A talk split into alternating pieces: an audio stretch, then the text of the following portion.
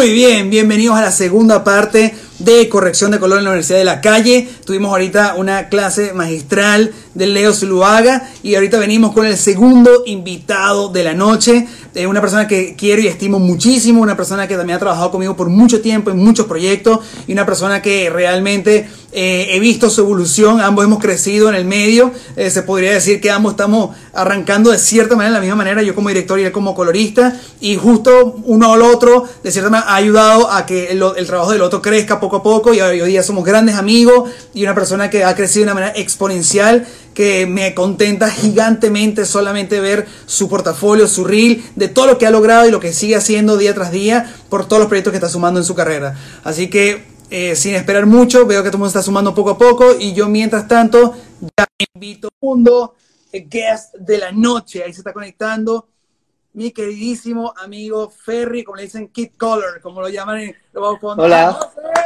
¿Qué vas?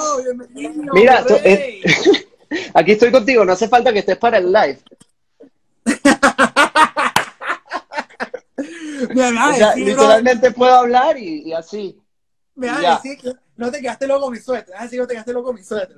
Yo creo que, yo creo que la de Vegeta es como un poquito más sólida, pero sí. Bueno, primera vez, primera vez, primera vez. Esto es lo que está haciendo el, la cuarentena. Esto, bro, pero mira, placo, bro, estoy plaga papiado. Sí, sí, sí, sí, estoy sorprendido, estoy sorprendido. Te veo, te veo bien, te veo bien. Viste, papá, viste, viste, haciendo ejercicio. Tiene, que ser así, porque cada vez, cada vez que vienes a México no te veo. es verdad, literalmente. Bueno, José, gracias por recibir eh, esta invitación aquí en la, en de la Calle. Eh, tuvimos ahorita una hora maravillosa con Leito que habló bastante de todo lo que era el proceso y el workflow y con ejemplo. Y creo que va a ser muy rico que tú complementes de cierta manera eh, quizás eh, cosas que te gusta complementar la información y también responder varias de las preguntas que me hicieron esta tarde para ti también en la caja de preguntas que me hicieron por el Instagram. Creo que lo más importante por ahora para arrancar rápidamente, si me puedes dar un breve resumen, si tú estudiaste algo relacionado con tu oficio o eh, cómo llegaste a ser colorista? ¿Tú aprendiste de la calle o académicamente? Yo estudié comunicación social, siempre me gustó el área audiovisual y en la, especialización de mi carrera era justamente área audiovisual, pero no, no ves mucho de postproducción en, en, el área de comunicación como tal, al menos en Venezuela. Entonces lo que hice fue un diplomado en VFX y Motion Graphics en un instituto. Yo estudiaba en Maracay, vivía y estudiaba en Maracay. Eh, y en ese instituto vi Premiere, After Effects, o sea, como todos los procesos técnicos y con software de post, de inicio a fin. Y en algún punto tuvimos un módulo de corrección de color, pero era como integrado en After. Era como para integrar los VFX, las capas que creabas de nubes o de lo que sea, al, plano filmado y darle como una ondita, ¿no?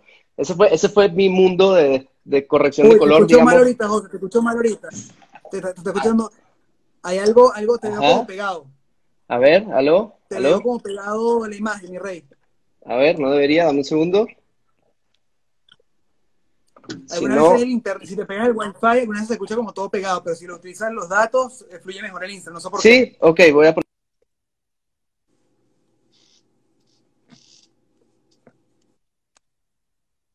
A ver.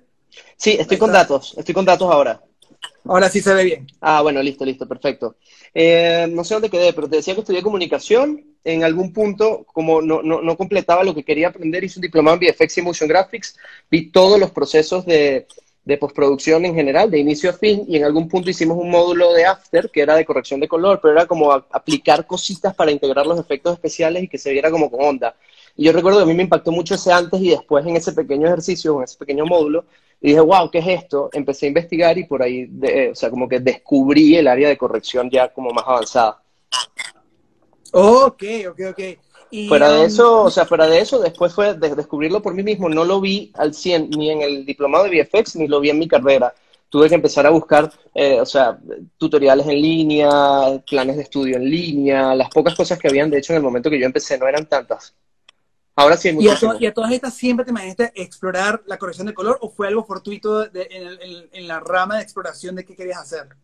Eh, mira, yo recuerdo que ah, hubo una película, de hecho creo que esta era una de las preguntas que, tenían por allí, hubo una película que para mí marcó un antes y un después en cómo se veía, por si a alguien eh, le interesa saber cómo en el mundo de la corrección de color, una película, hay, hay, hay varias, ¿no? Amelie es una de las más clásicas para, para ver como los ejemplos de, cómo se exagera la corrección de color para producir eh, como efectos artísticos o mágicos. Sí, correcto, correcto. Pero eh, yo recuerdo que para mí fue Drive. O sea, para mí hay un antes y un después de Drive. Con, eh, bueno, Drive Blade Runner también, por supuesto. Pero digamos de las medio recientes fue Drive. De las más, más, más recientes, Joker me impresionó del cielo a la tierra, del cielo a la tierra. pero recuerdo que fue Drive. Y entonces yo veía Drive y veía el antes y el después eh, no recuerdo si en ese momento estaba el diplomado, y decía, ¿por qué esto se ve así? O sea, es que se ve impresionante, ¿sabes? Nada, nada de lo que producíamos, ni en Venezuela, ni en Latinoamérica, en general, o sea, no, no quiero desprestigiar, seguramente hay películas que sí, pero para mí fue Drive la que marcó como un, ¿por qué esto se ve así? No entiendo, no tiene sentido, ¿no? Entonces, claro, empiezas a investigar, obviamente está arte, fotografía, todo lo que Leo también lo explicó muy bien en el set, que, que construye esa base, pero sí, sí esa película tiene un plus que tú dices, wow, ¿qué está pasando aquí? Entonces marcó como mi, inicio. Y a todas estas, hoy día, del, del, José que yo conocí en aquella oportunidad, el José de ahora, eh, ¿qué puedes sentir como gran diferencia a nivel de colorista que ha evolucionado tu, ha nutrido tu ojo? ¿Qué sientes que, como particularmente dices, brother, hoy día de la manera con la que yo he crecido es porque he hecho esto y esto y aquello, cosas que las personas que de repente están empezando ahora les gustaría saber cómo fue tu proceso y de cierta manera seguir tus pasos de una manera un poco más filtrada, que de repente no cometan estos errores chicos, pero pueden venirse por este lado y van a llegar a un resultado óptimo. Claro, creo que, creo que hay un, proceso de ensayo y error que es individual que es individual, que es agarrar el material, conseguir a gente, amigos, lo que sea, si, está, si estás empezando muy, muy chiquito, que te pasen material, descubrir las herramientas, estudiar como los principios básicos del programa y empezar a jugar a jugar, a jugar, a jugar, tener, tener consciente los principios técnicos como para que tampoco te vuelvas loco, pero empiezas a jugar. Entonces empiezas a, hacer cosas que de repente en el momento te, parecen muy cool y dices, oh, está, increíble. Y mm, eso, me pasa mucho, todavía incluso hoy. Lo, es, lo es un mes después, o sea, ya no me pasa con la frecuencia de un mes después, pero ves, esos proyectos de, cuando comenzabas y decías, hubiera hecho tantas cosas tan diferentes, aunque haya quedado bien. Eh, entonces creo que hay un ensayo y error individual donde te das cuenta con horas de vuelo, como dijo Leo, de, qué cosas dejan de funcionar, pero el, el, lo que te catapulta a nivel visual, a menos de que hayas estudiado dirección de fotografía o, estés presente en, en, fílmico, en el set, eh, creo que es trabajar con los directores y directores de fotografía. O sea, hay, es la mejor escuela que puedes tener. Sí, sí, sí, hay un antes y un después gigante, como en tu en tu apreciación, en tu búsqueda del color, en tu, en tu aporte, hay un antes y un después gigante que se forma con, trabajando al lado y en presencial con directores de fotografía y, directores. Aquí la gente me preguntó en la tarde, eh, que como cada quien tiene un proceso muy distinto, un workflow muy distinto, eh, ya le pregunté más o menos a Leo cómo era el, el, workflow de él al momento de recibir un material. Me gustaría saber si el tuyo cómo, cómo tú abordas cuando de repente llega un material y qué es lo que tú normalmente utilizas step by step. Yo tengo un workflow que evidentemente es distinto al de Fernando, al de Marlon, al de Jesse, al de Daniel, y cada quien tiene un workflow muy distinto que le funciona a todos por igual, y no es que ninguno esté malo, ninguno esté correcto, sino que todo el que te funciona es el que te va a funcionar y ya está. Sí, Para ti, ¿cuál es el que te funciona? Yo creo que, o sea, eso, eso se va mostrando al final, como dijo Leo, también en los perfiles. O sea, si, si ves mi perfil de Instagram, ves el de Leo, ves el de los otros coloristas, todos tienen firmas muy, muy, muy diferentes. Eh, en lo que todos creo que todos deberíamos coincidir los coloristas es que a juro al principio tienes que revisar un balance primario. O sea, tienes que, tienes que ajustar, digamos, la exposición general, la temperatura, así sea de manera como muy rápida y sencilla, pero para darte la mejor base posible. Eso lo explicó Leo y es perfecto. De ahí en adelante lo que cambia es qué herramientas usa el colorista ¿Dónde, colocas, digamos, los nodos o capas de intención antes o después, en paralelo no en paralelo? Em, y son comportamientos diferentes. O sea, si tú contrastas con curvas, es muy diferente a si, contrastas, contrastas con la perilla de contraste, o diferente si contrastas con, los color wheels, eh, con el leaf luma Entonces, si tú puedes eh, explicar un poquito esos términos para la gente que quizás no conozca. Sí, para, hacerlo, para hacerlo creo que es más sencillo. Tienes distintas formas o distintas herramientas en el DaVinci de llegar a lo mismo, entre comillas. Okay. Eh, tú puedes contrastar una imagen por curvas, por una perillita que se llama contraste y ya, o por unos sliders que están en la consola que representan bajos, medios y altos tonos. Eh, los tres resultados al principio parecen iguales, pero en realidad se comportan muy diferentes, y sobre todo a medida que vas agregando capas en este sándwich que genera el look final. Okay. Entonces, yo antes trabajaba muchísimo de entrada con los sliders y los color wheels, que son las herramientas de la consola, y ahora, tal cual como lo mencionó Leo, trabajo más con curvas al principio. sea, es decir, yo arranco mi corrección, me siento, veo el material y empiezo a hacer balance con curvas. Si hace falta compensar un poquito con algún color wheel, lo hago. Color wheel es esto. Eso, gracias por explicarlo. Bien, sí, eso, Sí, esto, esto que está acá, déjame ver cómo hacerlo lo más rápido posible. ok. Dale envidia, chicos, dale envidia. Sí. barba. estos color wheels que están acá y, igual acá los wheels controlan estas cosas que están acá. Esto es un círculo cromático en leaf, gamma y ganancia. Y abajo están los sliders de valores de exposición y luminancia. Entonces, básicamente, si tú, por cierto, mira el proyecto que está ahí. Bien. Sí, porque no se pueden abrir proyectos en proceso. del video de Maluma, Amor de mi vida. No se pueden abrir proyectos en, proceso porque nos sale una demanda criminal. Este, pero bueno, el, punto es que tú con los sliders em, controlas la temperatura, controlas los valores de luminancia, contrastas la imagen y juegas con ella. Eso, eso también eh, lo mostró un poquito Leo por encima. Aquí estoy haciendo cualquier locura, pero para demostrar que reaccionan a estas herramientas. Entonces, eh, como están esas herramientas en la consola, también puedes utilizar curvas, puedes utilizar las herramientas con el mouse, puedes utilizar shortcuts con el teclado, da, da igual. Entonces creo que cada colorista, que es el punto, encuentra su forma de utilizar las herramientas, qué herramientas utiliza primero, qué herramientas utiliza después, si utiliza un loop, si no utiliza un loop, qué tan fuerte lo utiliza, si lo manipula con alta intensidad o si lo manipula con baja intensidad, si lo manipula con baja intensidad y hace cosas después.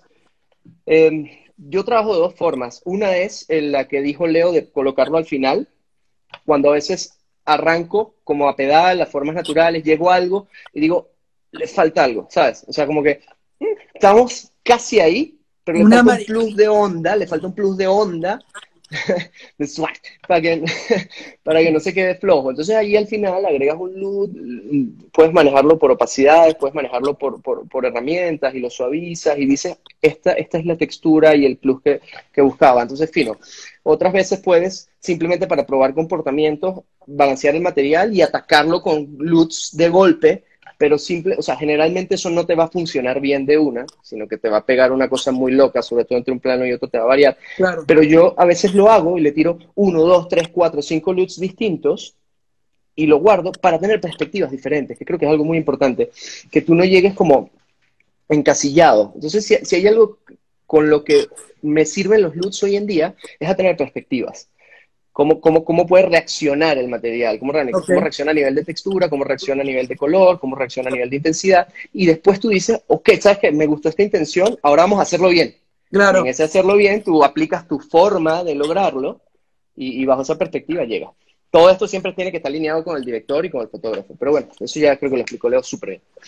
Y aquí la gente preguntó, porque mucha gente siempre pregunta el término de, las máquinas que ustedes utilizan para poder hacer un mejor color. Y mucha gente siempre tiene las dudas. Por ejemplo, a mí me preguntan cada rato qué cámara. O sea, toda la, la, semana de, dirección y toda la semana de fotografía, la pregunta que nunca faltaba era: ¿cuál es tu cámara favorita?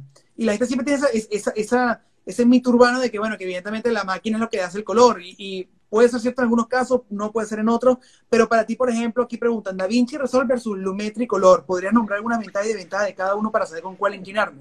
Mira, la, máquina siempre va a ser una herramienta. Lo que hace el resultado final es la sumatoria del aporte del colorista y la visión del fotógrafo y del director. O sea, al final no va más allá de eso.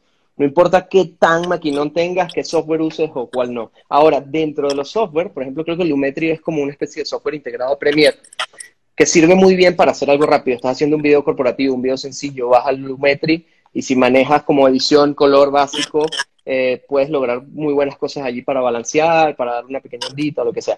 Pero siento que el DaVinci es una, una suite ya muchísimo más avanzada. De hecho, mucho más avanzada en corrección de color y hoy en día también se presta para audio, edición y muchísimas cosas. Está Pipi oyendo que hablamos del 8 milímetros, qué ridícula. Eso, eso va a quedar para el final, te lo Interpreta mi silencio. Interpreta mi silencio. las eternas peleas. Una pregunta que me preguntaron, ¿cuántas formas de hacer balances de blanco existen o cuál es la más fiable para ti? Wow, es que no sé a qué se refiere con formas. Em, puede, puede, hay distintas, hay distintas maneras en cuanto a las herramientas que utilizas, que fue más o menos lo que hice ahorita, o sea, puedes balancear blancos por, por color wheels, puedes hacerlo por curvas, puedes hacerlo eh, con perillas y, canales. Entonces, yo creo que depende de lo que descubra cada quien. Generalmente las curvas son lo que más suave maneja el, material, el más natural maneja el, material, las curvas y los canales. Eh, pero es cuestión de experimentar, es cuestión de, empezar, horas de vuelo, ensayo y error, y que te funcione y que no. Pero lo vas a lograr, lo tienes que hacer, y hay muchas formas, o sea, el software te permite hacerlo de distintas maneras. Es cuestión de encontrar qué te va funcionando, qué no, y qué te deja de funcionar en el camino, qué cambias. Aquí, por ejemplo, casualmente hablando del white balance, alguien preguntó si, que si por favor le puedes dar consejos para retocar la piel cuando está muy mal expuesta o, con un mal white balance. Mira, ahorita, ahorita acabo, acabo de terminar un comercial, tampoco puedo decir nada, pero, pero es un comercial que estaba todo filmado con cámaras de celular. Eh, o handicaps, cámaras de, las actrices, de las mamás, de los papás, de los abuelos, sí, son, son, son, son cámaras de casa.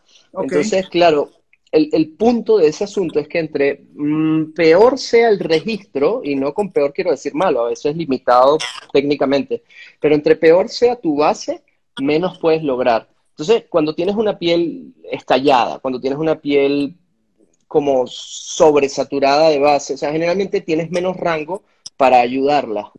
Eh, ok lo que deberías tratar de hacer es, eh, en inicio hay una herramienta que se llama Skinton, que la, puedes activar en, el, en, uno de los scopes que mostró Leo, una de las herramientas, puedes activar una línea que te dice dónde debería, entre comillas, estar el Skinton.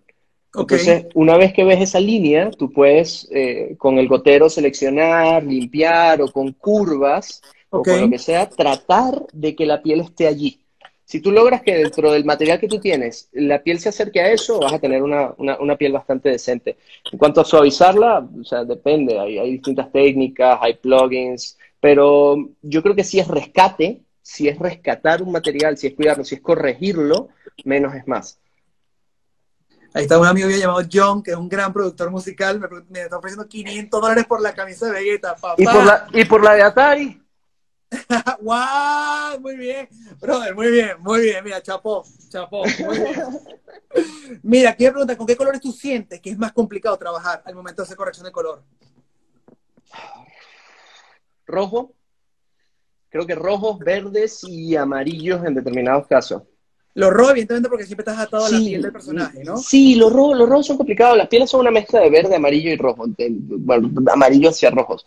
Eh, pero en realidad es porque los rojos se comportan muy diferentes en los sensores y en los tipos de cámara. algunos generan grano, otros generan sobresaturación, otros tienes una referencia a la que quieres llegar y por la manera en la que registró no, no, no llega a ese nivel. Es un, color como complicado, creo que también para los fotógrafos de filmar y de, de cuidar y para nosotros de corregir. Es un color bastante delicado, el rojo. Y el verde y el además amarillo... tú quieres iluminar con el rojo es el que menos registra por cámara. Ajá, ajá, es complicadísimo. Entonces viene, viene con mucho grano. Sí, el rojo es un color muy complicado, creo que por su comportamiento digital. Y, y el, el, verde y el amarillo son se me hacen complicados más bien por un tema de criterio, que es diferente. O sea, el rojo, el rojo creo que se complica técnicamente, y el, y el verde y el amarillo, o sea, el amarillo se te puede poner muy limonchelo, muy mostaza, muy, ¿sabes? Son te puede volver un poquito más enferma la piel. Yo odio, odio eso, cuando de repente la piel se te va para un verde que parece enfermo. Ajá, ajá, hepatitis. Este... total, literalmente. Totalmente, totalmente. Entonces, entonces yo creo que eso es el, el, el verde. No, y los verdes son muy, muy delicados a nivel de vegetación es muy delicado en cuanto a criterio, encontrar el verde correcto para la pieza correcta. O sea, si estás en un exterior, es como cuál es el mejor verde para esa vegetación, para esa pared. O sea, siempre es delicado el verde por, por las paletas y por la y siempre tenemos esa, esa, pelea, los verdes, llevarlos a un verde mucho más frío, menos cálido al final es licencia creativa, entonces de repente te lanzas un verde digital que se prestó súper bien, tú dices, wow, está súper digital y, quedó increíble, pero hay veces que, puede ser un verde tostado, otoñal o un punto neutro, o sea, es muy difícil encontrar el equilibrio donde, ah, estos verdes me encantaron, ¿sabes qué? Ahí estamos. Totalmente. ¿A ti te gusta, por ejemplo, en, cuando haces ya en este caso hablar directamente sobre los videos musicales, ¿te gusta escuchar la, la canción antes de colorizar? ¿Sientes que la pieza musical tiene un efecto en el color? Creo que hay que, sí o sí, tienes que ver la pieza que vas a, corregir. O sea, completo. Si es un documental, si es una película, si es una publicidad. Eh, bueno, publicidad quizás no siempre la, vemos en copia, pero en todo lo demás, sobre todo si es un videoclip, tienes que verla, juro, con, con el audio. O sea, por lo menos un par de veces. Yo no, yo no corrijo, yo no trabajo escuchando la, canción en playback. La, pongo, la, escucho al principio, durante, o sea, veo el video, porque necesitas verlo con audio, porque necesitas entender, necesitas entender e, el mensaje, lo que se filmó, cómo suena, cuál es el ritmo, cuál es la intención, todo eso te ayuda al, aporte que tú vas a hacer en cuanto al look, porque tú no puedes, precisamente, una canción de urbano, reggaetón, trancado, claro. trancadísimo, este, mujeres bailando, pura sensualidad, entonces tú dices, eso si no lo ves, ah, se me ocurrió hacerlo súper deslavado, o sea, súper lavado, súper lavado, vamos a hacerlo doble Alexa Look, es como, no va a funcionar no va a funcionar porque no es la pieza, no es lo que pide la pieza. Entonces, sí creo correcto que tengas que verla, oírla, por lo menos las primeras veces, eh, eh, encontrarte con la pieza y ya luego a la hora de trabajar no es como la edición, no necesitas escucharla, puedes literalmente escuchar la música que tú quieras, pero sí luego de entender qué significa la, pieza que estás viendo. ¿Y te ha sucedido, por ejemplo, en un proyecto que has trabajado con Compostele conmigo, eh, que haces un color, te encanta el color, ves el video después ya en YouTube y no había escuchado la canción y cuando escuchas la canción dices, brother, no me va, o sea, ya el color no me va por esos tiros. ¿Te ha pasado? Creo que no, no recuerdo si antes, pero, pero en general creo que no, por lo que te digo, o sea, siempre la escucho por lo menos una vez o dos veces y también la escucho al final, que creo que es igual de importante. O sea, cuando termino mi trabajo, digo, ok, ya tengo el, ya tengo el render, em, o, no el render, pero el preview de todo, entonces le doy play con la canción, porque también te ayuda. Sí tienes que verla como al principio y al final. Durante el trabajo no es necesario. Y si y, tienes hasta ahora, sí, es pregunta personal mía, eh, si tienes la oportunidad de hacer una recolorización de algún video que hemos hecho antes, ahora con los conocimientos de hoy día, ¿cuál sería? ¡Wow! Yo te lo tengo, yo te lo tengo el mío, pero te lo voy a decir, prefiero que me digas tú primero el tuyo. No vale, de verdad. Yo creo que hay un video que tú agarras ahora y puedo apostar demasiado que el color cambia completamente. Uy, qué complicado. Esto, esto, es, complicado, es complicado. Esto, tú sabes que esto es muy loco, es muy loco, porque a mí sí todavía hoy en día me gusta mucho como quedó, pero yo por curiosidad replantearía criminal. De verdad, de verdad. Pimpi dice que yo sé, Pimpi, a ver, te, ganas un, lo que tú quieras de postre si lo adivinas. Escríbelo ahorita a si en verdad la pegas. yo, yo, porque, ¿sabes, ¿sabes qué? Porque logramos, cuando buscamos la referencia Suicide Squad y nos fuimos por allí, logramos mucho eso, este, y, recuerdo que en algún momento Reinaldo planteó algo diferente, que al final no, no fue, o sea, logramos, logramos este, este, este, increíble resultado que nos encanta, pero, pero yo me quedé con ese, ese clavito de, ¿qué, ¿qué, habría pasado si también hubiésemos experimentado como por otro lado? wow, a mí me encanta cómo lo criminal. No, me encanta, me encanta, me encanta, pero, pero me quedé así como, como, como que esa, esa, ese, ese chip de ¿qué hubiese pasado si? ¿Qué hubiese pasado si? Sí, sí, ese, ese video creo que tuvimos una... No, no, no. No, no, o sea, es completamente válido, sencillamente. O sea, tuvimos, tuvimos, una, tuvimos una decisión creativa que funcionó, que nos gustó en su momento, pero que hoy en día quizás la... la Yo replanteando lo haría distinto hoy día, pero en su momento me gustó muchísimo. Y lo veo y me gusta, me sigue gustando bastante. Pero, pero sí siento ¿Sabes? que lo hubiéramos hecho por otro lado. ¿Sabes qué otro video? El de, creo que era Dani Barón, el del tren. Ajá. ¿Te acuerdas que lo hicimos como peliculita, muy lavado, Alexa sí. Yo lo vi en estos días y siento que, ¿sabes? Le puede ir a otro lado. Sí, o, con esa misma base le faltó como el, plus, el plus. Siento que ese también podría mejorarlo. Pero si me pongo a ver uno por uno, los de hace cinco años, o sea, a, todos los puedo o sea, mejorar, mejorar, cambiar Mira, eh, aquí hay algo muy interesante y eso se habló mucho en la, parte de dirección de fotografía, que es mucho sobre la, psicología del color y en ese caso se habló mucho de la fotografía, pero también me gustaría explorarlo contigo en el color, lo que el color induce, lo que el color puede generar en el público al ver una pieza, ¿no? Y aquí preguntan, por ejemplo, ¿tú crees que el color está relacionado con los sentimientos? ¿Sientes que en el mismo puede afectar la emoción de los espectadores al mirar una pieza de acuerdo al color que tú hagas? 100%, 100%. Este, eso tiene que estar planteado de fotografía justamente porque ellos lo manejan también, ellos saben, nosotros como que complementamos, eh, pero 100%. Lo que pasa es que la psicología del color depende de la cultura y el área geográfica en que te encuentres. Es muy loco, pero el rojo no significa lo mismo para nosotros que para los japoneses o los asiáticos.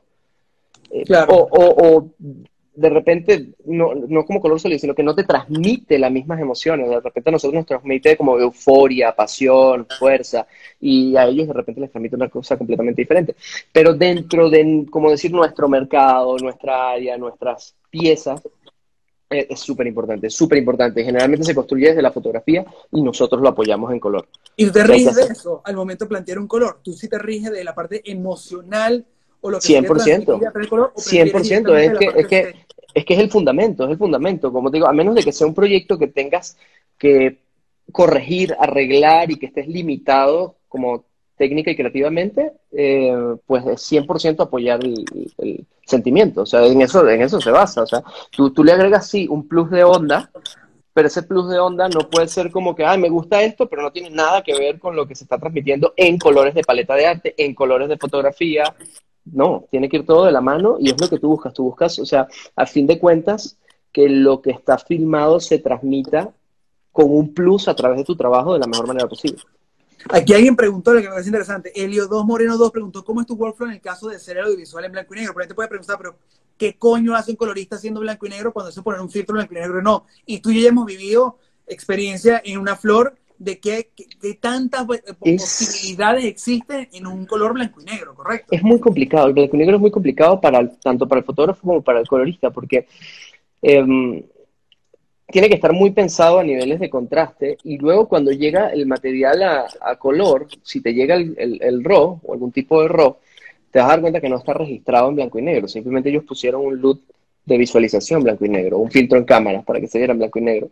Pero cuando te llega a ti el registro en color y tú aplicas tu, tu, blanco y negro posterior, tú puedes incluso detrás de eso modificar curvas de color y canales. O sea, tú puedes detrás del filtro blanco y negro, vamos a decirlo así, modificar rojos, verdes, azules, amarillos. Y esos comportamientos sobre el blanco y negro se ve como más platinado, más oscuro, menos contrastado. Es muy raro. O sea, subes el rojo y pasa algo en la piel súper loco. O sea, cuando lo manejas por canales, por curvas, puedes obtener resultados radicalmente diferentes y comportamientos radicalmente diferentes sobre el blanco y negro. Entonces, es muy, muy complicado trabajar blanco y negro. Yo me acuerdo cuando me mandaste los looks para una flor, a mí me, voló la tapa de los sesos, la cantidad de opciones que se podían surgir. No tenían nada que ver una con la otra. Ese es uno de mis videos favoritos en la vida. También, de lejos, me, fascina. Hablando de colores, hablando de blanco y negro, aquí alguien preguntó algo muy interesante, porque todo, todo siempre se dicta por tendencia y siempre cada año hay una tendencia. ¿Qué sientes tú hoy día que es la tendencia que estoy utilizando mucho en este 2020 a nivel de color, corrección de color? Mira, están. Eh, primero, esto, esto lo ves cuando tienes una red de, de, O sea, cuando sigues a través de las redes sociales los perfiles, ¿no? Sigues fotógrafos, coloristas, directores, publicidad, videoclips, películas. Eh, entonces siempre, siempre hay cosas que se salen de las casillas, pero en, en general ahora, 2019, 2020, hay contraste, hay colores fuertes, intensos, no son colorinches, no son sobresaturados, muy, muy creo que pop, pasteles brillantes o vibrantes. Más bien es como una intención, como siento yo, de maldad. Siento que hay como dos ondas. Una que es como contrastada, con maldad, con fuerza, con carácter, y otra que de repente es como más ceniza, que va de la mano con que ahora se están filmando muchas cosas en 16, en 35. Eh, entonces tratas, tratas de hacer como la imagen como si tuviera una especie de textura de ceniza, que no es lo mismo que lavado. Tiene contraste, tiene fuerza, tiene intenciones, pero tiene algo como, como cenizoso, que es lo que logramos, por ejemplo, en el video de Cami, que subió ya Instagram. Totalmente. Envuelvo. Hablando, hablando del video de Cami, aquí alguien preguntó, llamado Freddy Mejía 24, preguntó, José, ¿sientes mucha diferencia entre colorizar log o colorizar material fílmico? Sí, sí, pues sin duda, sin duda. A pesar de que está digitalizado. El cambia también. Sería bueno que explicas también el workflow en qué varía cuando agarras un log y agarras un material fílmico. Por ejemplo, sí, ahorita que, te amor de mi vida.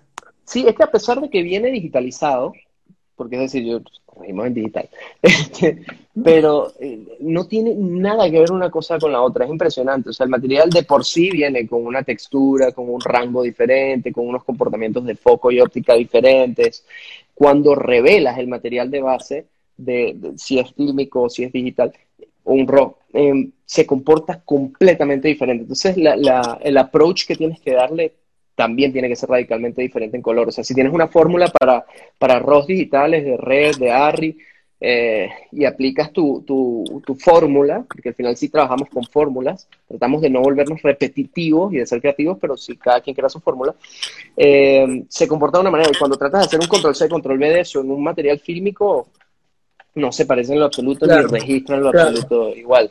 Es otro tratamiento, es mucho más delicado, es mucho más pincelado. Sí, no tiene nada Aquí alguien me preguntó algo que me pareció muy interesante y es, eso, eso puedes hablar tanto mío o como otro que has hecho por fuera. ¿Podría nombrar algún proyecto con el que te sentiste que te, que te estabas arriesgando muchísimo en términos de, propuesta, pero que al final fue un éxito para ti como colorista? Wow. Creo que en, publicidad, acá en México he hecho unos de Palacio de Hierro, que es como una tienda departamental muy grande, como el Corte Inglés en España. Este, que siempre el director de fotógrafo y yo nos arriesgamos. Y es, es, fashion film dentro de todo, pero le, sí le hemos buscado una onda como muy loca, arriesgada, la hemos propuesto, la hemos vendido a las agencias y ha quedado increíble. Increíble. Em, en videoclips, wow. Que es que en videoclips, en videoclips sí, es, difícil encontrarlo. hemos arriesgado cosas de mente que han funcionado. A mí, por ejemplo, y siempre te lo he dicho, brother, para mí uno de mis colores favoritos tuyos eh, casualmente eh, es la estrategia porque fue un look muy cinematográfico que, en verdad no habíamos experimentado en proyectos anteriores. Fue como muy nuevo para ti, para mí en ese momento. Sí, es loco y la gente tiene que entender eso que está cool porque, eh, por ejemplo, ese proyecto es arriesgado y arriesgado no significa color, saturación, contraste. Todo lo contrario, es un proyecto que no es lavado, pero es como aplastado. Es como denso, opaco, muy cinematográfico, desaturado. Sí, eso para, para el género, para el tipo de proyecto que estábamos haciendo, creo que fue arriesgado. Pero yo diría que en, general, o sea, esa es una buena referencia para los que quieren saber, pero en general, yo creo que siempre nosotros, por lo menos tú y yo, buscamos arriesgarnos un poquito dentro de lo que siempre tenemos de base, ¿no? Para, sí, que hasta tú y yo siempre decimos, está bien, pero les falta algo. Siempre es como, coño, ¿dónde puede estar la maldad en esta vaina? Por ejemplo, uno de los videos que más arriesgados que hemos hecho en color para mí que casualmente lo mencionó muy bien Pimpi, que creo que es ese Pimpi que estás hablando tú, que es Alquilados Maluma. Siento que fuimos muy arriesgados, una propuesta medio, Blade Runner meets Into the, Into the Void, y, y, era como súper frito, pero a mí particularmente lo vi el otro día casualmente que eh, salió esporádicamente en YouTube y dije que bolas los looks que nos lanzamos en ese video. Ese es malandro, bro. Ultra intenso, eso es cyberpunk ultra intenso, no, no, no, no mercy, no fear. Sea, fue así como, ¿hasta dónde dan los límites del color? Llegar ahí. Tal cual, tal cual. pero esa es la idea, pero... ese, neofuturismo cyberpunk, como tú lo estás llamando ahorita, tal cual, esa es la intención y creo que se logró ver un restaurante chino común y corriente de, de mierda, eh, Alta Prado, lo que sea, donde fue eso, de repente lucía, brother. Sí, ese color está, son, dos buenos, están muy buenos esos ejemplos para la gente que quiera saber, porque son dos propuestas arriesgadas completamente diferentes. completamente diferentes. Y si quieres agregar una tercera, este, una flor. Totalmente. Si quieres agregar una tercera, una flor. Completamente distinto, No tiene nada que ver en cuanto a videoclip, sí. Mira, de aquí me preguntan bien, eh, ¿cuál de los, de los videos que has realizado para nosotros en Compostela es tu favorito y por qué? Una flor, sí, sí, ya lo dije. Aunque sabes que me gustan mucho los dos de Japón. A mí... Sí, bailado también, fue Wow, tiene, tiene, también. Tiene muchísimo flow, a pesar de que es una propuesta sencilla, no es lo que sueles hacer en cuanto a historias, mensajes, drama, que sí lo tiene una flor. Eh, me pareció tan fresco y tan cool y tan divertido y poder, poder corregir, trabajar un material de una ciudad tan diferente como, como, como Tokio o Japón en general. Eh, creo que son dos experiencias para mí maravillosas. Yo creo que hay un antes y un después, o sea, como de satisfacción personal al haber hecho esos, esos videos. A mí, por ejemplo, yo siempre te lo he dicho, que mi, uno de mis videos favoritos tuyos nunca salió y me da demasiada rabia esa vaina, que era el de los aviadores. ¿Te acuerdas? Ah, ese video quedó muy cool. Y no, nunca salió, brother. Ese color es... Ese tiene unos frames impresionantes. Increíble, brother. Y el color este quedó pepa, brother. sí, tiene unos frames impresionantes. A mí me gustó mucho este Osuna Romeo en Nueva York. Bellísimo, el farsante, claro. Creo que tiene una, una onda muy, muy, muy maravillosa todo lo que ocurre en los performances en Nueva York. Eh, te, apoyan, ¿no? Las locaciones, las luces, las magias. Pero yo, yo creo que Una Flor es mi video favorito ever. Ever. Tiene todo lo que quiero yo de un video en cuanto a ritmo, sensaciones. No tiene color. No tiene color, pero. Bastante color. no tiene color, pero, pero es una pieza que digo, wow, de, pedestal. Mira, aquí me preguntan las dinámicas, sobre todo las dinámicas que tú tienes muchas veces para sentir que hay una aprobación por parte de tal, tal, tal, bien sea comercial, bien sea de, videoclip, lo que sea. ¿Cómo son los procesos de aprobación contigo y esta persona, vamos a decir, cliente que te está contratando? ¿Le pasa ejemplo de cómo quedará el color, lo prueba o Mira, eso mandas un video ya? Eso está buenísimo porque... Ajá. Porque Leo, Leo justo habló de la parte remota y, falta un poquito de la parte presencial. O sea, yo aquí en México he tenido la oportunidad, trabajo como casi un 50-50, o sea, trabajo ahorita porque estamos en cuarentena, pero trabajo 50% fuera de casa en las productoras. Aquí generalmente las productoras tienen sus salas de, corrección de color o vas a una casa por productora y lo haces allí. Entonces, son dos formas muy diferentes de trabajar. La remota es la más sencilla y la más complicada. Si tienes confianza y tiempo trabajando con el director y el fotógrafo, es, sencillo. Es sencillo. Te pasan la pieza, tú la ves, la interpretas, ya sabes qué es lo que quieren, te dan un brief, te dan unas referencias visuales y tú simple y sencillamente creas tu aporte por ahí y mandas unos stills. Eh, inicialmente, generalmente son unos stills um, en alta vía mail, WeTransfer o por WhatsApp como más rápido y en baja si están filmando o lo que sea. Entonces lo checan y dicen, ah, ok, sabes que la onda es por aquí. Leo dio un ejemplo de eso también, o sea, dijo, ah, me gusta esta, esta estructura, pero con el cielo de la vía 1 y ahí es cuando se complica la cosa. Sí, que se complica todo porque uno de repente hace dos looks con estrategias completamente diferentes y llegan uno, entonces, me gusta la piel y el rojo de este, pero con el cielo de este. Y tú dices, no hay manera de que yo pueda unir eso, porque son dos, son dos cosas completamente... Ajá.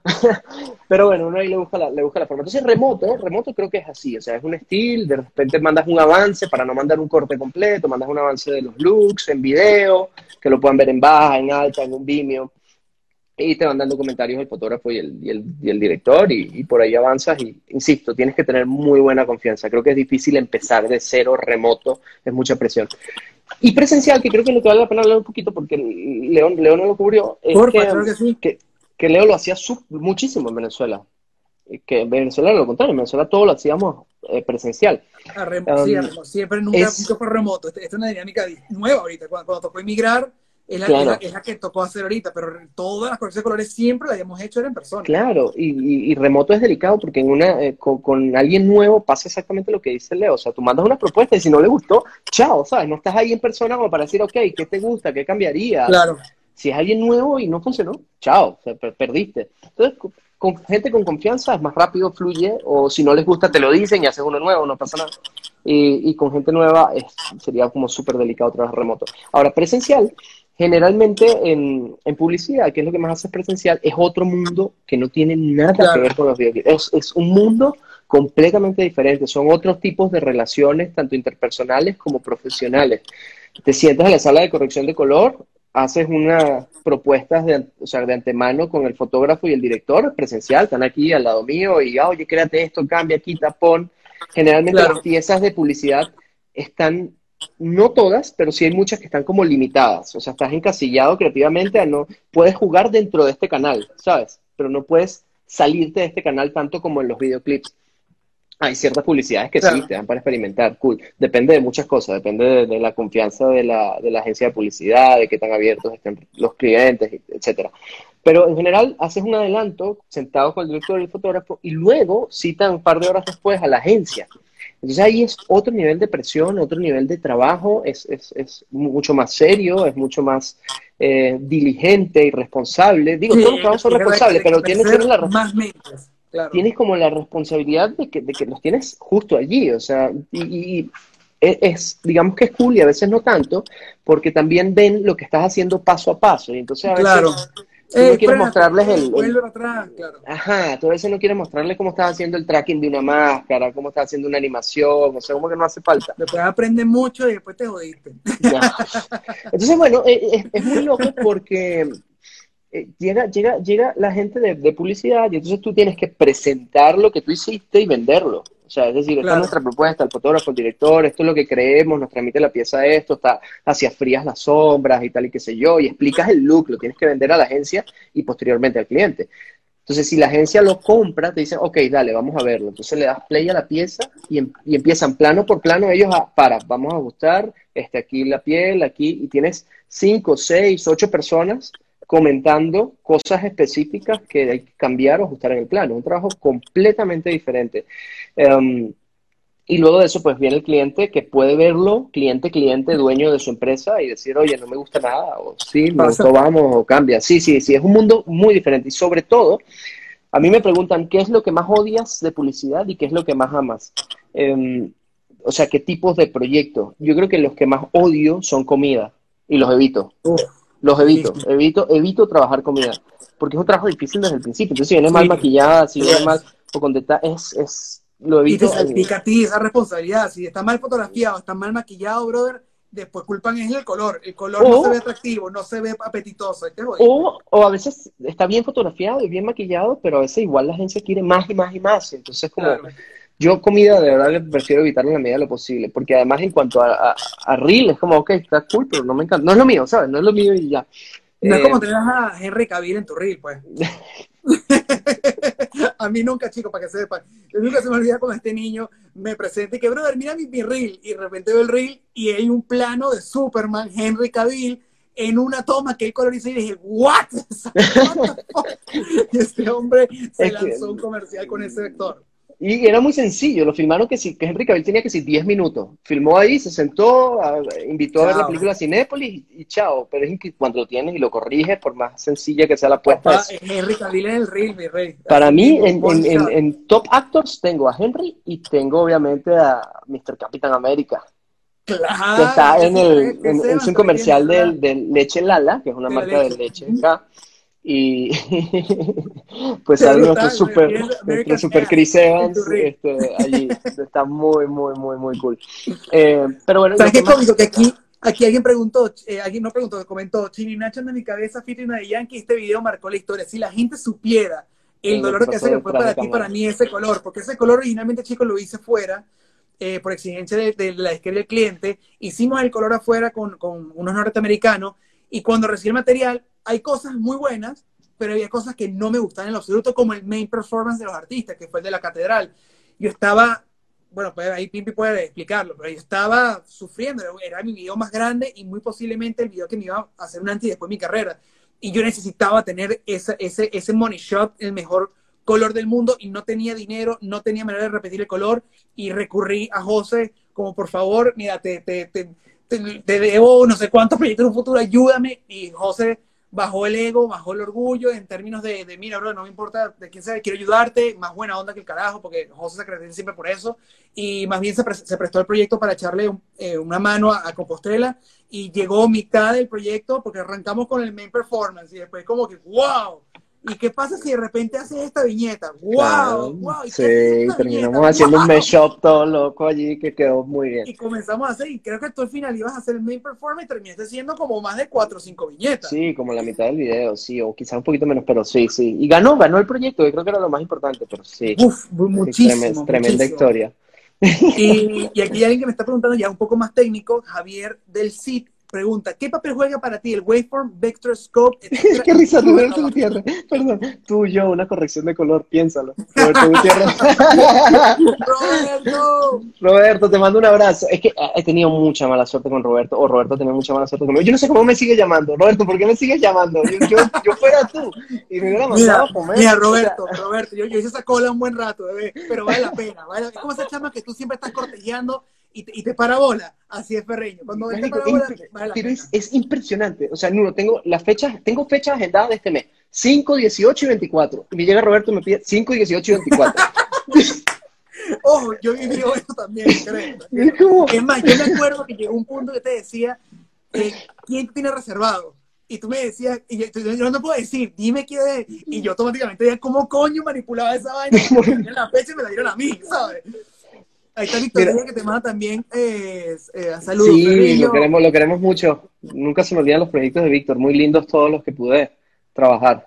Mira, Roberto, te mando mojoneado. Estoy aprendiendo a hacer color. No hay competencia, bebé, no hay competencia. no, mentira, mentira. Este, no, ahí haremos algo, Robert, ahí haremos algo. Ahorita tengo bastante tiempo libre, entre comillas, pero sí. Eh, mira, lo que, antes que se me olvide, lo que más odio y amo al mismo nivel en publicidad es hacer coche porque la gente, esto creo que está muy cool, creo que está muy cool, sí, carros, carros. Em, creo que está muy cool mencionarlo porque es un trabajo excesivamente difícil fotografiarlo y, corregirlo, que el carro se vea impecable en todos los puntos. Es una mezcla de, un trabajo de un montón de gente, pero en corrección de color son máscaras y máscaras, agarrar los faros, agarrar el logo, ponerle sharp, agarrar el vidrio, agarrar los rines, los cauchos, mientras el carro se mueve, mientras gira 360, o sea, es un trabajón de los más largos de publicidad y odio, digamos, que la parte de carpintería porque es muy pesada, pero cuando ves el resultado final no amas más nada que un comercial de carro. ¿Sabes qué me parece impresionante? Que me has hablado en tres oportunidades de cosas que tú no te gusta de tu oficio como corrección de color y las tres mencionas ámbitos de la publicidad. Eso me llama la atención. Y alguien pregunta acá, ¿te parece que esta rama de la corrección es rentable? ¿Y por qué te pregunto esto sumando a esta pregunta? Tú, en tu experiencia que has hecho, has hecho de cierta manera documentales largos, cortos, eh, videoclips, comerciales. Para ti, te, sientes que te debes como colorista aferrarte a un solo género o te gusta experimentar diferentes géneros? ¿Qué recomiendas a las personas que quieran hacer color? De repente no te metas en este ámbito, comienza en este primero, en términos de género de piezas visuales como colorista. Ojo, no, no, no me malinterpretes, no odio la publicidad, a mí me encanta hacer publicidad, por eso sigo haciendo publicidad. Generalmente en, todo lo que no es comida, y lo de comida es por una, creo que es por una decisión personal más que, más que de chamba de trabajo, pero, pero a mí la, de lo que me encanta de la publicidad es todas las, relaciones que haces, todo lo que aprendes, aprendes demasiado en cuanto a cuidar colores corporativos, marca, eh, estrategias publicitarias en sí, presentadas en un comercial, y fotógrafos, directores que se especializan en eso, que, que, con 30 segundos, 15 segundos tienen que crear historias, o sea, tiene, tiene un mundo como súper maravilloso dentro de los límites de la publicidad en cuanto a tiempos. Eh, a mí me gusta mucho la publicidad, pero generalmente odio que hay cosas que requieren excesivo trabajo y se hace muy, muy, muy pesado y toca. O sea, no hay otra manera de hacerlo, no hay forma de esquivarlo, como es comida y coche. Eh, pero digo, al final, a fin de cuentas, ves lo que te digo, ves un comercial de coche y lo amas. no, no es un odio particular con la publicidad, es un odio como que con cosas que a veces sí son excesivas hay desventajas y ventajas. Yo, por ejemplo, hice mucha publicidad por mucho tiempo y tú me conoces porque tú me conociste en esa época haciendo publicidad y salté los videos musicales y me quedé en videos musicales porque el workflow para mí es mucho más ligero. Yo no tengo que estar rindiéndole cuenta a nadie porque el guion es mío, yo hago una toma y si queda es para mí, no tengo que estar buscando Pero, pero es, es, es, importantísimo que la gente no interprete con esto que un videoclip es más fácil que una publicidad. No, más bien más plata en publicidad, creo yo. Son dos cosas, son dos cosas diferentes, son dos cosas diferentes. En publicidad ganas más con menos horas de trabajo. Correcto, de repente un comercial, claro, un 30 segundos, un comercial de 30 vas y lo haces en dos horas o cuatro horas o seis horas cuando máximo y cobraste por hora, cobraste en dinero. Eh, en un videoclip es, es muchísima más eh, cantidad de trabajo con menor costo por plano o por hora pero tienes licencias creativas más abiertas. Entonces yo creo que es una cosa por la otra, depende de qué le gusta más a cada quien. Ah, yo estoy súper contento de poder hacer las dos cosas en igual medida. Porque, creo siento... que en cierta manera artísticamente con los videos musicales, ¿no? sí, sí, a mí me encanta hacer las dos cosas de igual medida. Incluso em, he hecho pilotos de series aquí, he hecho documentales, no, no he tenido todavía la oportunidad de una serie completa o una peli completa, tampoco la he tomado a propósito porque tendría que abandonar por tiempo publicidad y, comercial, eh, y videoclips, si no quiero hacerlo porque es mi mercado y porque me gusta. Em, pero, pero eh, en sí creo que es bueno hacer de todo un poco, eh, como colorista, especializarte, definirte, o sea, al fin de cuentas tienes que definir qué es lo que si realmente te gusta hacer y, como dijo Leo, saber decir que no o sea, dependiendo de tu situación profesional, económica, lo que sea, de repente hay algo que no quieres hacer y saber decir que no. O sea, no, pues no voy a hacer ese proyecto. Y, y, empezar a dirigirte y hacer más de lo que te gusta, menos de lo que no te gusta. Pero yo creo que son válvulas de escape, o sea, el, poder tener distintos, distintas metodologías, distintos proyectos. O sea, publicidad, videoclips, eh, series, entre más puedes hacer, más te diviertes. Aquí menos, una súper random y me encantó. HH o C, si soy gocho, ¿puedo hacer colorización? Qué buena pregunta. Yo, claro que sí, claro que sí. Qué buena pregunta. Eh, aquí está Camilo Monsalve mandando saludos. Camo, te quiero. Por cierto, las dos piezas que hemos hecho con Camo, hermosos los colores que te han lanzado, tanto su Sí, Camo, Camo es un crack. Increíble los dos Camo, Camo es un crack. De los fotógrafos con los que he trabajado, Camo, si me estás escuchando, eh, creo que me encanta que se arriesga mucho sin, sin salirse de las casillas, ¿sabes? Sin, sin estar loco, o sea, como que tiene, tiene mucha propuesta y mucho, mucha capacidad de arriesgarse dentro de lo que estamos haciendo y eso está increíble. Sí, los proyectos que he hecho con Camo, a uno, Camo, a uno, Camo. Mira, tenemos ocho minutos para cerrar el live. Me gustaría abarcar un poquito sobre experiencia eh, de, obviamente, personas que están arrancando en este medio y me gustaría que tú le dieras ciertos consejos de eh, tres errores comunes que la gente comete y tú eh, advertirías. Por cierto, que la pregunta era si la rama de la postproducción era rentable, ¿no? Sí. Que no, no lo respondí, creo que les interesa. ahora sí, depende mucho de ti, depende mucho de tus conexiones y de tu trabajo. Tienes que vender tu trabajo, tienes que ser muy bueno en lo que haces eh, y tienes que tener buen PR, relaciones públicas, tienes que moverte, como dijo Leo, tienes que buscar, tienes que estarte moviendo constantemente todo el tiempo y entregando resultados que hagan que la gente siga trabajando contigo. En Venezuela no tenía mucha competencia, en México hay miles de coloristas. Claro. Entonces, eh, tienes que mantenerte como, como en la línea y creo que cada vez va a haber más coloristas porque se está, se está como estandarizando un proceso que es relativamente sencillo de aprender en su forma más básica y que te sirve muchísimo ese plus. O sea, aprendes un básico de corrección, le aplicas una corrección básica a un material filmado que tiene ciertas cadencias y, generas un resultado espectacular. Entonces creo que cada vez va a haber más competencia y eso evidentemente va a abaratar costos. Pero por ahora, en cuanto a, vivir de la corrección de color, si te conectas bien, si eres bueno en lo que haces, si te gusta, no lo haces por dinero, sino por, por una mezcla de, de, de, qué es lo que te apasiona y que encima te produce un beneficio económico, creo que sí es rentable. Ajá. Tres er-, errores comunes que uno comete cuando inicia esta carrera y que tú de cierta manera quieres advertir a las personas que están arrancando que no los cometan. Ok, creo que el primero sería, es difícil, pero tratar de tener el criterio en lo posible de formarlo, de no exagerar. De no exagerar. Es, es un balance delicado porque he visto muchos estilos de corrección de color que se quedan como en un balance muy básico y ya. Pero también los que se van para el otro lado, o sea, ¿sabes? He visto gente que, que postea cosas como, ah, está increíble, y resulta que es una cosa súper luz sobre luz sobre luz, manchada y exagerada. Creen que mientras más tiene protagonismo el color, es que te, dice que tú eres mejor colorista. Sí, entonces creo que, creo que un error básico a cuidar es querer hacer más de lo que debes hacer. O sea, debes ir experimentando, debes ir buscando, debes ir creando y sorprenderte, hacer cosas que te gusten, pero creo que tendemos, tendemos, tendemos en el principio a contrastar demasiado, saturar demasiado, poner un look demasiado intenso, o sea, siento que ese es un error eh, básico. El otro error sería querer entrar en un look de una sin arreglar tu base.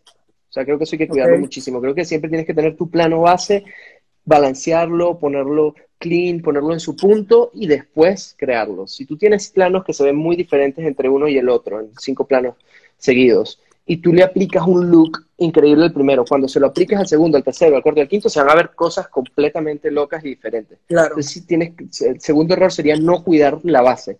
Error uno, volverse loco y exagerar de más, creer que estás haciendo algo increíble cuando en realidad puedes estar pasado. Entonces, tener mucho criterio, mucha sobriedad. Es, como, es como aprender a tocar un instrumento. Entonces, quieres tocar, ah, no sé, ah, ajá. Y, y, no se trata de eso, se trata de hacer música. Bueno, aquí es lo mismo, se trata de, de aportar, de revelar, de sacar magia y proponer.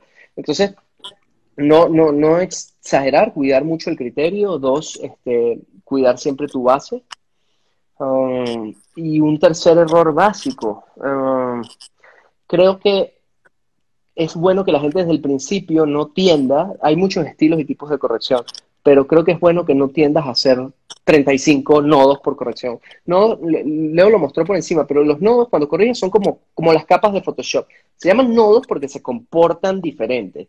Pero para, para hacerlo básico, imagínate que son como las capas del sándwich. El jamón, el queso, la lechuga, el pan. Entonces, entonces empiezas a corregir una cosa, aplicarle otra, aplicarle otra, aplicarle otra, aplicarle otra. Creo que va de la mano con lo de no exagerar, pero creo que es bueno que la gente desde el principio no quiera hacer 35 nodos y decirle llegué. Si, está, si hiciste eso, di, ok, cool. Ahora voy a tratar de hacerlo de nuevo, más sencillo. Entonces creo que creo que cuidar Eso Está muy bueno, está muy bueno. ¿Qué le dirías tú al José que arrancó hace tantos años atrás, cuando arrancó a hacer corrección de color, de la experiencia que tú has adquirido con todo este tiempo que te gustaría que alguien te lo hubiera dicho cuando arrancaste? Imagínate que tú te consigas José Ferriño hace tantos años atrás y le dices, brother, esto? Wow, creo que creo que me hubiese dicho Aléjate de Compostela Films. Nuno Gómez es peligroso. Huyele, huyele, huyele. Qué desgracia. Este, no, eso, eso me diría, dile no al 8 milímetros. Eso, está ahí para los últimos 30 segundos. Está para los últimos 30 segundos. Pero no, no, no. Creo que, creo que me diría, eh, no te dejes llevar por las emociones. Creo que me dejaba mucho llevar por las emociones y hacía cosas muy contrastadas, exageradas, highlights muy altos. Eh, me diría que siempre esté atento a escuchar y a ver y que en su momento me nutriese aún más de lo que pudiera, ¿sabes? O sea, que viera más películas, más comerciales, más videoclips, que los analizara más. Siento que, que, que o sea, donde estoy ahora estoy muy contento con, con quien soy eh, profesionalmente, pero digo, que hubiese sido si desde el principio hubiese sido incluso todavía más disciplinado por aprender, por ver, por escuchar, por, por, tener criterio. Entonces creo que la gente necesita entrar en esto con mucha sobriedad porque te emociona mucho el antes y el después. Y es magia, el antes y el después siempre es una magia, pero tienes que tener como, uy, mucha sobriedad, que yo digamos que siento que no la tuve en todos los casos. Buenísimo, José. Y por último, para no fastidiarte ya, y cerrando con esta última pregunta en este último minuto, un consejo a todas las personas, te voy a decir casualmente, unos consejos claves para las personas que están encerradas en su casa en este momento y se encuentran un poco desmotivadas por la situación del COVID-19, desde una área de corrección de color, ¿qué recomendación le puedes dar? Eh, ¿Cómo, o sea, laboralmente? ¿Cómo, cómo, ¿cómo afronto el, trabajo en cuarentena? a punto de iniciar tu carrera y salió la cuarentena y se encerraron y están, ah, obviamente consternados, no saben qué hacer. ¿Qué recomendaciones puedes dar para que ellos puedan hacer este, este tiempo productivo? Wow, mira, creo que, es algo que vivimos un poco todos. Yo soy muy apasionado, apasionado por, por de, de, jugar fútbol amateur, en la vida real, o sea, de, jugar y voy y entreno todas las mañanas en un parque y voy al gimnasio y me preparo físicamente y tengo partidos los miércoles, los sábados, los domingos. Es como una especie de hobby, pasión que tengo y que se paró completamente en cero con la cuarentena. Supongo que es más o menos la misma sensación para alguien que quiera empezar a aprender algo y sucede esto. Pero en el caso de la corrección, tienes todas las herramientas para empezar a la mano. O sea, digamos que quizás para la práctica, si no tienen una computadora que sea lo suficientemente como potente o algo, te va a costar eh, actuar o efectuar o practicar pero en cuanto a aprender, creo que hoy en día hay muchísimos más recursos en línea que los que había hace cinco años. Totalmente. Eh, hoy en día hay muchísimos más looks agresivos y más presencias del colorista en todos los proyectos de lo que había antes. Cada vez hay, o sea, cada vez ves algo y dices, wow, el color, wow, el color, wow, el color, con la foto, ¿no? Obviamente el fotógrafo siempre, siempre está, pero cada vez hay más, más plus de color que puedes ver, apreciar. Entonces creo que la gente puede aprovechar esto para, si les interesa el, tema, buscar nutrirse técnicamente y buscar nutrirse creativamente, empezar a generar criterio, ver películas, películas, películas y series y videoclips y, verlos, pero analizándolos desde el punto de vista de foto y color. Entonces creo que, tranquilamente eso lo puedes hacer desde casa. Em, sin, sin que el COVID te, te, te, frene. Te, frene, no, no, sí, si no, no, no nos frena para trabajar a los coloristas, pero tampoco te frena para aprender, insisto, no es algo que tienes que ir a hacer a la calle. Buenísimo, José. Mira, gracias. Como bien dijo Pimpi, gracias por regalarnos tu arte. Lo puso Pimpi también ahí. Todas las personas que están mandando mensajes súper positivos de este, de, este, de este live, ambos, tanto yo como tú, tocaron temas muy importantes y creo que fue algo muy completo. Te amo, mi amor. Te agradezco muchísimo, te quiero, mi José. Gracias por la buena onda, gracias por los años de trabajo y que sigamos creando arte juntos con el favor de Dios. Cuídate, resguárdate y hasta el año que viene que nos veamos en un E3 juntos. Sí va, sí va, vale. Bye, cuídense. Te quiero, papito, cuídate. Bueno, chicos, ese fue mi José Ferriño, colorista maravilloso que trabajó conmigo en, en múltiples piezas. Entren en su canal eh, de Vimeo y también en su perfil de, Instagram, al igual que el de Leo. Están obviamente eh, adjuntos a mi publicación. Los quiero mucho. Mañana es el último capítulo de Universidad de la Calle. Cerraré ya el ciclo de Universidad de la Calle. Es muy emotivo y muy importante para mí mañana. Hoy es el cumpleaños de mi hermano. Víctor, feliz cumpleaños. Te amo. Y los me despido de todos ustedes. Buenas noches, pásenla bien y hasta mañana.